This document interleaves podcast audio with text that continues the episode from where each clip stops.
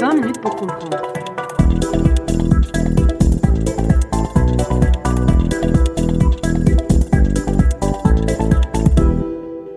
Bonjour à toutes et à tous, bienvenue dans ce nouvel épisode de 20 minutes pour comprendre.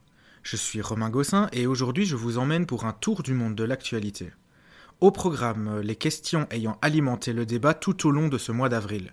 Sans plus attendre, retrouvons Ayrton Jacquemin au Qatar pour nous parler de l'organisation de la future Coupe du Monde de football. Ayrton, bonjour. Bonjour. Alors en effet, on va à présent parler football, et plus précisément de la prochaine Coupe du Monde qui se tiendra en 2022 au Qatar. Alors pas de panique, je vais pas vous servir mes pronostics ni vous citer mes équipes favorites, on est bien là pour parler de politique internationale. Parce que oui, et vous le savez peut-être déjà, la Coupe du Monde 2022 recouvre bien des enjeux et suscite maintes polémiques, alors même jusqu'à des appels au boycott de plus en plus nombreux. Vous avez sans doute entendu parler d'éléments autour de cette Coupe du Monde, comme par exemple la construction de stades ultra-modernes entièrement climatisés, le déplacement de la compétition en hiver à cause de la chaleur insoutenable que connaît le pays en été, période traditionnellement prévue pour une Coupe du Monde. Mais aussi plus récemment de nombreux ouvriers morts à la suite des conditions de travail très dures et plus précisément de ce fameux nombre qui donne le vertige, 6500 décès rapportés par le journal The Guardian. Et ces enjeux alors, quels sont-ils? Eh bien ces enjeux, ils sont multiples. Ils sont à la fois très différents et la plupart du temps intrinsèquement liés entre eux. Certains sont plus structurels et se sont déjà retrouvés dans des Coupes du Monde précédentes et des événements similaires, alors que d'autres sont vraiment spécifiques à son pays d'accueil, le Qatar. Pour être clair, on peut décomposer la problématique de la Coupe du Monde 2022 en trois volets, que je développerai plus tard. Pour déjà en parler un petit peu, le premier c'est celui des droits humains et des conditions de travail. Le second, c'est celui de l'environnement, de l'empreinte écologique de cet événement. Et le troisième volet est lié à la géopolitique du sport, et même à la géopolitique tout court, puisqu'il s'agit des ambitions du Qatar, au travers de cette compétition, de développer son rayonnement sur la scène régionale et internationale, ainsi que des ambitions géopolitiques de la FIFA elle-même. Enchaînons donc sur le premier volet qui, si je ne m'abuse, euh, se rapporte aux droits humains, n'est-ce pas? Oui, c'est bien ça. Donc le premier volet, et probablement le plus décrié, est celui des conditions de travail très difficiles que connaissent les travailleurs. Comme on peut aisément se le figurer, l'organisation et l'accueil d'un tel événement impliquent une charge colossale de travaux, de rénovation et de construction. Pour qu'une Coupe du Monde se déroule bien, il faut avoir prévu, bien entendu, des infrastructures sportives adaptées, mais bien d'autres choses telles que des aéroports, des routes, des hôtels, ce qui implique toute une série de choses qu'on n'a pas le temps ici de détailler, comme l'approvisionnement en eau et les transports à la fois des joueurs, des délégations, des touristes, qui dit travaux dit main-d'œuvre, et qui dit main-d'œuvre dit, dans bien des cas, du moins dans celui du Qatar, travailleurs immigrés. Ainsi, depuis l'attribution de cette Coupe du Monde à ce petit État gazier de la péninsule arabique, il y a déjà plus de dix ans, un grand nombre d'ouvriers, provenant essentiellement du sud de l'Asie, se sont mis à travailler sur les chantiers des diverses infrastructures liées à la compétition. Pour toutes ces raisons, et bien d'autres encore, de plus en plus de gens parlent d'un boycott de cette Coupe du Monde, et certaines sélections nationales ont déjà manifesté leur refus de prendre part à la compétition. C'est le cas par exemple de la Norvège, dont vous avez peut-être vu le célèbre attaquant Erling Haaland s'afficher avec un t-shirt sur lequel il est inscrit Human Rights on and off the pitch, traduction les droits humains sur et en dehors du terrain. Je vais maintenant vous partager une réflexion de Nick McGeehan, spécialiste des droits humains et chercheur à Human Rights Watch, qui selon moi incarne très bien l'enjeu. La réalité est que la Coupe du Monde 2022 se tiendra dans un pays qui traite 80% de sa population comme des citoyens de seconde zone, et ça devrait préoccuper quiconque s'intéresse à la Coupe du Monde et quiconque s'intéresse au football de manière générale. Vous l'aurez compris, le Qatar est un réel paradis pour une minorité de sa population, mais incarne une réalité bien plus cynique pour une grande partie du reste de la population. Vous le disiez, le projet de Coupe du Monde est demandeur d'infrastructures qui, évidemment, ont un coût, et surtout un coût environnemental. À cet égard, qu'en est-il? Alors oui, en effet, le vent d'indignation qui souffle sur l'organisation ne se limite pas aux questions de droits fondamentaux et financières. Bien connu pour son statut de dernier de la classe en matière d'écologie, le pays gazier inquiète les plus soucieux de l'environnement. Pour citer quelques chiffres, le Qatar est le plus gros émetteur de CO2 par habitant au monde, avec 37 tonnes en 2017 selon les données de la Banque mondiale. À titre de comparaison, la moyenne française se situe à 5,2 tonnes par habitant. Une lourde empreinte écologique semble donc se profiler autour des modalités de cette Coupe du Monde. Pour accueillir les festivités, le Qatar s'est lancé dans la construction et aux rénovations de 11 stades ultramodernes, tous munis de systèmes de climatisation en raison des hautes températures que connaît ce pays en été. Les inquiétudes liées à l'empreinte écologique de cette Coupe du Monde trouvent notamment leur origine dans la grande quantité de gaz à effet de serre attendue pour plusieurs raisons une dépense énergétique non naturelle très élevée dans la construction et alimentation en eau de divers établissements hôteliers et stades de football, les nombreux transits au sein du pays, etc. La principale critique liée au coût environnemental provient de la zone géographique où se tiendront les festivités. En effet, le pays d'accueil, essentiellement désertique, est marqué par des conditions météorologiques totalement inadaptées à des rencontres de football de haut niveau. En été, on se situe entre 30 degrés et 45 degrés. C'est pour ces mêmes raisons météorologiques que la Coupe du Monde, traditionnellement disputée entre juin et juillet, avait été déplacée en novembre et décembre, où les températures gravitent plutôt autour de 25 degrés. La climatisation des stades suscite alors maintes contestations. La FIFA et le gouvernement du pays organisateur tentent alors de rassurer par la mise en place de solutions environnementales innovantes et par la construction, pour les citer, de stades écolos. Malgré l'intention zéro carbone manifestée par le gouvernement et la FIFA, les spécialistes de la question se montrent dubitatifs quant à la faisabilité d'une telle ambition. Gilles Paché, professeur à l'université d'Aix-Marseille, parle dans un article de Reporter d'un mondial profondément anti-écologique et décrit les diverses initiatives à visée écologique de la FIFA comme n'étant rien de plus qu'une action de communication. Et à ce sujet, on peut noter également un certain manque de transparence de la part des responsables politiques qataris ainsi que de la part de la FIFA. Comme nous le comprenons grâce à votre explication claire, les inquiétudes sont nombreuses. Alors, avec l'organisation d'un tel événement sportif et de son ampleur internationale, vient la question politique. Pouvez-vous nous éclairer sur les enjeux géopolitiques du sport et plus précisément de cette Coupe du Monde de football? Alors ce qu'il faut bien avoir en tête, c'est que l'attribution de la Coupe du Monde 2022 au Qatar s'est faite il y a déjà plus de 10 ans. Énormément d'éléments ont évolué depuis lors, mais ce qu'on peut déjà dire, c'est que trois raisons principales ont poussé le Qatar à être candidat. La première, c'est leur volonté de se faire connaître sur la scène internationale.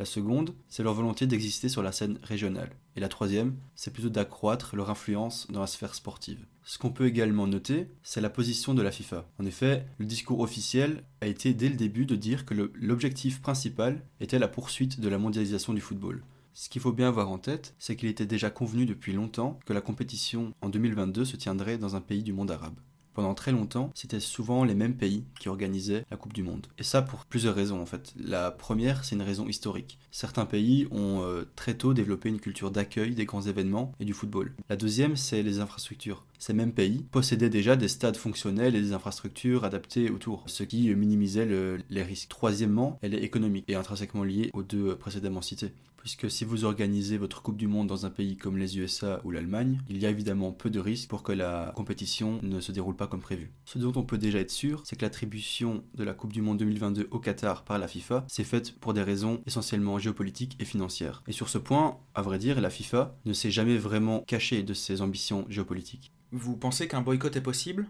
Alors oui, évidemment, c'est toute la question, à savoir est-ce que cela va se limiter à l'ordre du symbolique ou bien est-ce que les lignes vont réellement bouger? Il est encore difficile de se prononcer, même si selon moi, ce boycott n'aura pas lieu. À ce propos, je vous renvoie à un article que j'ai coécrit avec Jonas Marco et Nathan Sherling, et dans lequel intervient Carole Gomez, directrice de recherche en géopolitique du sport à l'IRIS. Merci beaucoup Ayrton pour votre analyse. Toutes les informations à propos de votre article se trouvent en description. Sans plus attendre, prenons la direction du Brésil où nous rejoignons Simon Guérin-Sanz pour un retour sur l'évolution de la pandémie et ses conséquences désastreuses. Simon, bonjour. Bonjour. Le Brésil pourrait devenir un laboratoire à variants à ciel ouvert. C'est ce que craint Miguel Nicolelis, une des plus grandes autorités scientifiques brésiliennes. En effet, la flambée des cas et le manque de mesures cohérentes et efficaces de confinement, tests et vaccination est aujourd'hui critique. Compte tenu de cette situation hors de contrôle, les pays de la région sont contaminés à leur tour. La seule solution, l'arrêt des échanges avec le Brésil, qui se trouve alors plus qu'isolé. Comment cela est-il arrivé? Le manque de préparation du pays pour les vagues successives a conduit à un effondrement total du système de santé brésilien, déjà affaibli par la première vague. Les conséquences sont accablantes. Le chômage a explosé et le taux de mortalité est le plus élevé au monde. Et cette mortalité s'est diffusée non seulement chez les populations âgées, mais depuis plusieurs semaines également chez les plus de 20 ans, c'est-à-dire le gros de la population active du pays. Le Brésil ne sombre pas dans le chaos total grâce à la perfusion continue de l'État à coups d'aides sociales très rentables politiquement pour Jair Bolsonaro. Mais ces aides ne peuvent rien face au nouveau variant. Justement, qu'en est-il de ce variant dit brésilien? D'après les études, il semblerait qu'il soit trois fois plus contagieux que les souches que nous connaissons en Europe. Il serait aussi plus infectieux, c'est-à-dire plus de chances de développer une forme grave de Covid, entraînant au passage une possibilité accrue de réinfection et de résistance à certains des vaccins. Pour la communauté internationale, l'enjeu est de maîtriser le variant et d'éviter qu'il se propage dans le monde comme il se propage au Brésil. Ce dernier devient une sorte de paria aux yeux du reste du monde, d'autant plus avec un président à contre-courant du monde. Quel est donc l'effet de cette crise sur le pouvoir du président Jair Bolsonaro? Le pouvoir brésilien donne l'impression de tâtonner et a du mal à donner quelconque sensation de maîtriser la situation. Les crises de gouvernement sont constantes depuis la première vague. Le renvoi inexpliqué de l'état-major, pourtant un soutien très fort de Bolsonaro, et une tentative de motion de censure à la fin du mois dernier fragilisent encore plus l'autorité du président. Pourtant, celui-ci compte tenir bon malgré son scepticisme vis-à-vis de la pandémie et son refus à toute critique sur l'absence de mesures sanitaires ou de plans de relance. Quelle perspective a le Brésil pour se sortir de cette situation? Avec Bolsonaro aux manettes, c'est d'autant plus compliqué qu'il n'y a pas de stratégie claire. Compte tenu de cet état de fait, le Congrès et la société civile tentent, sans beaucoup de succès, de l'écarter du pouvoir. C'est d'ailleurs l'ancien président Lula da Silva, récemment acquitté des accusations pour corruption, qui est devenu le leader du mécontentement. Celui-ci veut retourner au pouvoir, et rappelons que c'est la seule figure politique capable de tenir tête à Bolsonaro. En attendant un improbable changement de gouvernement, d'aucuns jugent qu'il est plus que jamais nécessaire pour le Brésil d'avoir un projet drastique d'endiguement de la pandémie, de vaccination de masse et de soutien économique aux plus précaires. Espérons que, Bolsonaro au pouvoir ou pas, ce changement de cap ne se fera pas attendre. Merci Simon. Nous resterons attentifs aux résultats des élections brésiliennes et d'un possible changement. Sans transition, retrouvons Anthony Ricotta au Royaume-Uni. Bonjour Anthony. Le Brexit a été officiellement acté le 1er février 2021. Cette sortie fait suite au référendum de juin 2016 où 51,9% de la population britannique avait voté pour la sortie de leur État de l'Union européenne. Néanmoins, dans certaines parties du pays, dont l'Écosse et l'Irlande du Nord font partie, la majorité de la population n'a pas voté pour le Brexit.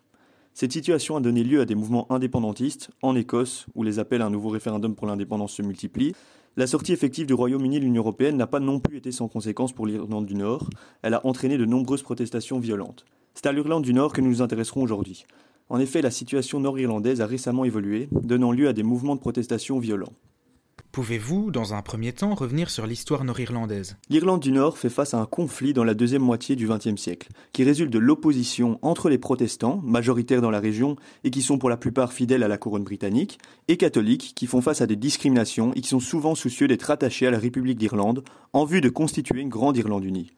Ces deux camps s'affronteront notamment via forces armées interposées, les deux camps disposant de milices, les républicains avec l'IRA et les unionistes avec l'Ulster Volunteer Force. Cette guerre civile fera de nombreuses victimes, dont lors du tristement célèbre Bloody Sunday, 14 personnes qui mourront à la suite de l'intervention de l'armée britannique. Les accords du Vendredi Saint sont signés en 1998 et mettront fin officiellement au conflit. Ils prévoient notamment la mise en place d'un gouvernement consociatif composé d'unionistes et de républicains. Et pourquoi l'Irlande du Nord a-t-elle été un des centres de préoccupation durant les négociations du Brexit? Les conséquences que le Brexit aurait pu avoir sur l'équilibre entre unionistes et républicains en Irlande du Nord et la possibilité que cet événement puisse mener à une réémergence du conflit ont été source de grandes inquiétudes durant le processus de négociation. Une sortie du Royaume-Uni du marché unique et de l'union douanière aurait pu signifier la réinstauration d'une frontière physique entre Irlande du Nord et République d'Irlande et mettre le feu aux poudres dans un contexte où les unionistes sont soucieux de protéger les liens entre Irlandais du Nord et du Sud. Afin d'éviter une telle situation, l'accord de sortie du Royaume-Uni de l'Union européenne a prévu le report des contrôles douaniers au port nord-irlandais. Le nord de l'île irlandaise reste donc, en pratique, dans le marché commun européen. Grâce à cette mesure, le rétablissement d'une frontière physique entre les deux Irlandes est évité, tout comme la menace à l'équilibre en vigueur en Irlande du Nord. Néanmoins, cette disposition a été perçue comme une trahison par les unionistes, partisans du rattachement d'Irlande du Nord au Royaume-Uni. Cela a donné lieu à des heurts violents qui ont fait des blessés dans les rangs des forces de l'ordre. Un journaliste et un chauffeur de bus ont également été blessés. Ces violentes protestations, durant lesquelles des véhicules ont été incendiés, se sont déroulées dans les quartiers unionistes à majorité protestante. Le gouvernement britannique, par son Premier ministre, a réagi. Celui-ci a appelé à la fin des violences et au dialogue. Vous l'aurez donc compris, le Brexit a mis en danger l'équilibre fragile mis en place par les accords de 1998. Une solution devra être trouvée pour rétablir l'équilibre et mettre fin à ces violences. La situation en Irlande du Nord n'est pas sans rappeler les nombreux mouvements séparatistes qui se développent en Europe. À ce sujet, nous vous proposerons prochainement une conférence sur les mouvements indépendantistes en présence de Carles Puigdemont. Restez donc connectés.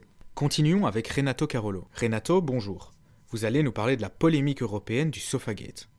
Le 7 avril 2021, Ursula von der Leyen, la présidente de la Commission européenne, et Charles Michel, le président du Conseil européen, ont été reçus au palais présidentiel turc à Ankara par leur tant controversé homologue Recep Tayyip Erdogan, et cette rencontre nous a offert une scène totalement surréaliste. Lorsque Mme von der Leyen et M. Michel ont fait leur entrée dans la salle prévue pour l'occasion, seules deux chaises étaient prévues. Cela a créé un espèce de moment de flottement hein, qui laissait paraître tout le malaise procuré par la maladresse diplomatique de l'État turc qui n'en est peut-être finalement pas une. Tout cela s'est fini par un cliché absolument dégoûtant. Charles Michel installé aux côtés de M. Erdogan, tandis qu'Ursula von der Leyen était reléguée à une honteuse place sur un canapé hors du champ de vision des caméras. Les réseaux sociaux se sont immédiatement emballés, évidemment, hein, en qualifiant l'événement de sexiste, de machiste, de discriminatoire, et ont vite fait le lien entre l'événement et la récente sortie de la Turquie de la Convention d'Istanbul, un traité international du Conseil de l'Europe qui amenait les États signataires à éliminer toute forme de violence à l'égard des femmes.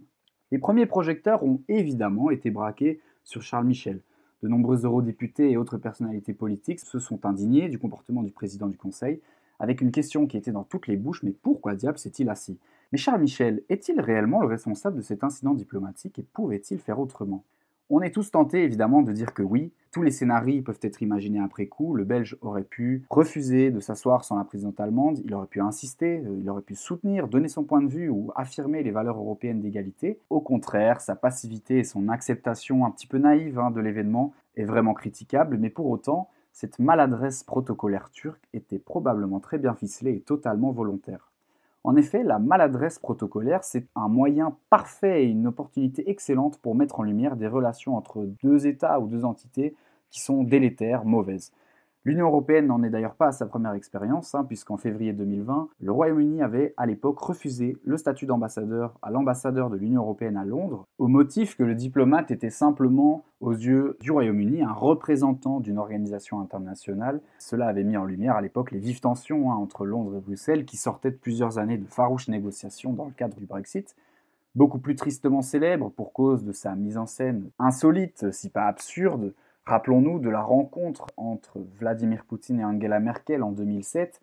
La chancelière avait été à l'époque reçue par le chef d'État russe en présence de son Labrador, alors qu'il était parfaitement connu que Mme Merkel entretenait finalement une peur bleue des chiens. C'était un incident diplomatique qui, à l'époque, reflétait des relations très ardentes hein, entre la Russie et l'Union européenne, dominées à l'époque par l'élargissement de l'Union européenne dans le voisinage proche de Moscou. Finalement, les incidents diplomatiques relevant de maladresse protocolaire sont pensés très adroitement.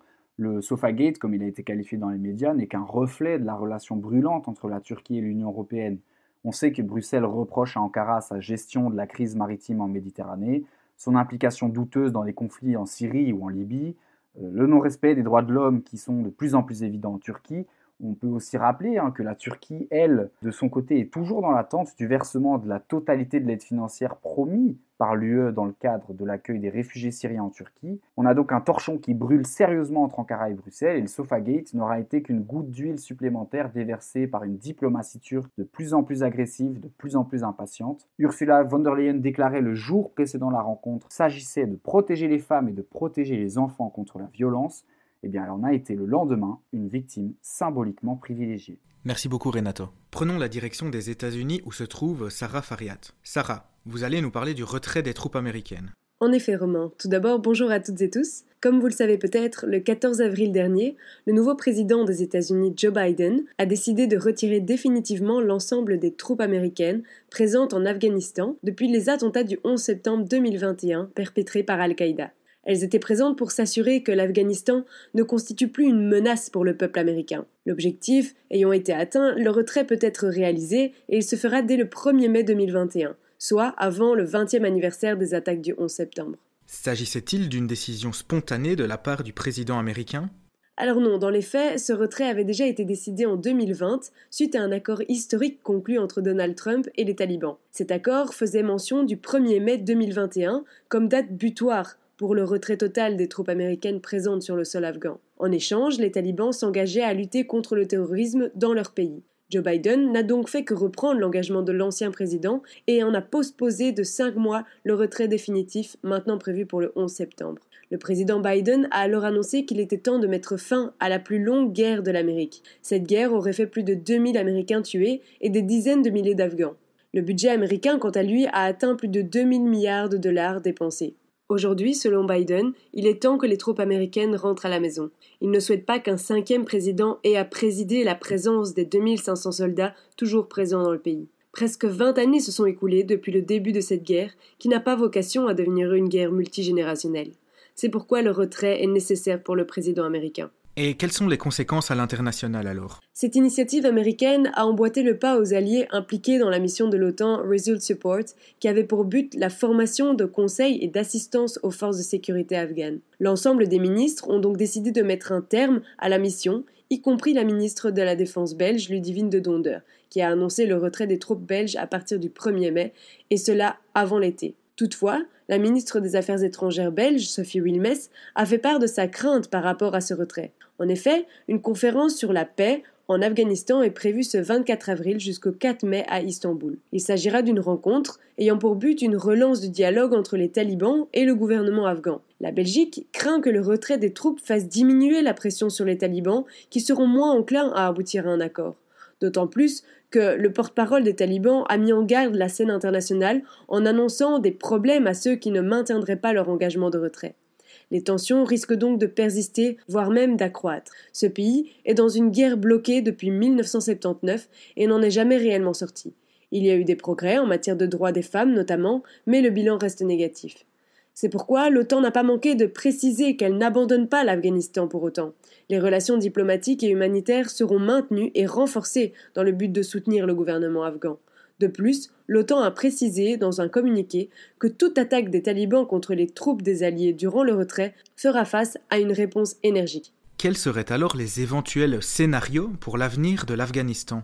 Alors selon le spécialiste de l'Afghanistan Gilles Dorontsoro, deux scénarios sont envisageables pour la suite des événements.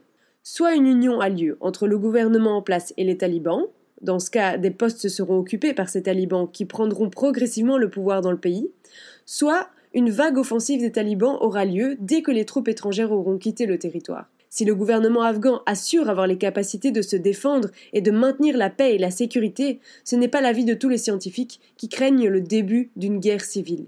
Global Initiative veillera à garder un œil sur le sujet dans le cas où les tensions viendraient à croître. Merci beaucoup Sarah. Voilà que s'achève le tour du monde de l'actualité de ce mois d'avril. Dans l'ordre, Ayrton Jacquemin, Simon Guérin-Sanz, Anthony Ricotta, Renato Carolo, Sarah Fariat et Camille Georges à la technique. Pour terminer, notons que nous recevrons l'ambassadeur Masaki de la mission japonaise auprès de l'Union européenne ce mardi 4 mai. Vous trouverez toutes les informations en description et sur nos réseaux sociaux. C'était 20 minutes pour comprendre. Au nom de toute l'équipe de Global Initiative, nous vous souhaitons une agréable journée.